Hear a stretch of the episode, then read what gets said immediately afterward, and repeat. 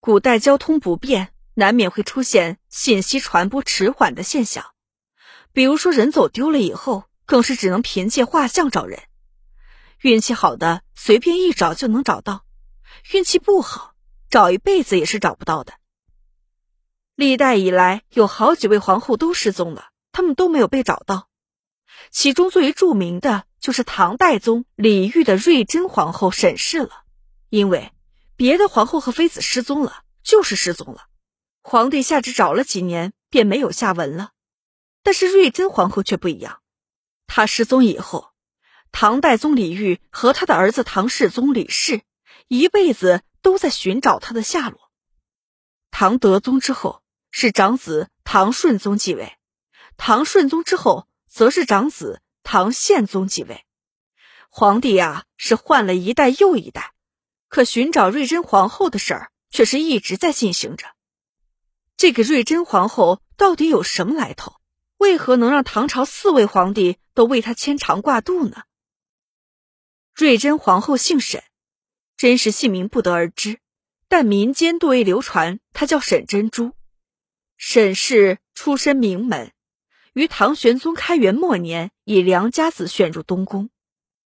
当时的太子是李亨，也就是在安史之乱之后登基为帝的唐肃宗。沈氏来到东宫以后。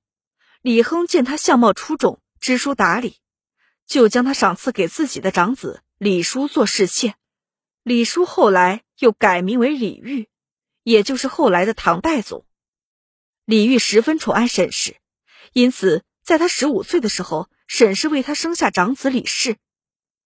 天宝十五年，安禄山叛变，叛军直逼长安，唐玄宗惊慌不已，带着杨贵妃。和一些较为亲近的皇子皇孙就逃难去了。因为情况紧急，人员自然是越精简越好，所以许多皇子皇孙的侍妾和一大群皇亲国戚被移下来，未能逃走。最后，他们都落入了叛军的手里。不幸的是，沈氏就在这批人当中。叛军将这批皇亲国戚从西京长安劫掠到东都洛阳，沈氏。被关押在掖庭。李亨在灵武称帝以后，封李煜为天下兵马大元帅。后来，李煜带兵攻打叛军，夺回洛阳，并在掖庭找到了已经关押一年多的沈氏。乾元元年，李煜被立为太子，但是李煜不知何故，不仅没有把沈氏接回长安，更是不给沈氏一个合理的身份。沈氏自从被李煜找到以后，一直被安置在洛阳。乾元二年，沈思明攻陷洛阳，沈氏就在此时失踪的。最后，李煜派兵重新夺占洛阳，就连叛军也全部消灭。但是他再也没有能找到沈氏，沈氏下落不明。李煜登基为帝以后，把沈氏的儿子李氏封为皇太子，同时下诏寻找沈氏。十多年来毫无进展。不过，在李煜寻找沈氏的这十多年里，倒是有不少人冒充沈氏进宫认亲，但是最后都被发现他们是冒牌货。李煜到死也没能找到沈氏。他死后，李氏继位，是为唐德宗。为了继承父亲的遗志，也为了了却自己的心愿，唐德宗一继位就继续派人寻找沈氏。为了早日与母亲团聚，德宗采纳了中书舍人高参的建议。任命穆王李树为奉迎使，沈氏族人四人为判官，派使多人分行天下，四处寻访，多方查找。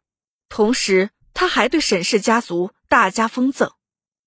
最后，李氏去世，他的长子顺宗继位，七个月后病逝。顺宗之后又是宪宗，他们都在寻找沈氏。宪宗继位的时候。沈氏已经失踪几十年，要是他还活着，已经满八十了。一般来说，寻找时间超过三年，便可视为此人已经死亡，在终寿之年就可以穿上丧服祭奠。因此，在沈氏终寿之年，宪宗终于下令停止寻找沈氏。寻找沈氏是李煜的意愿。德宗、顺宗、宪宗。不过是继承了他的遗志。可惜沈氏怎么也找不回来了。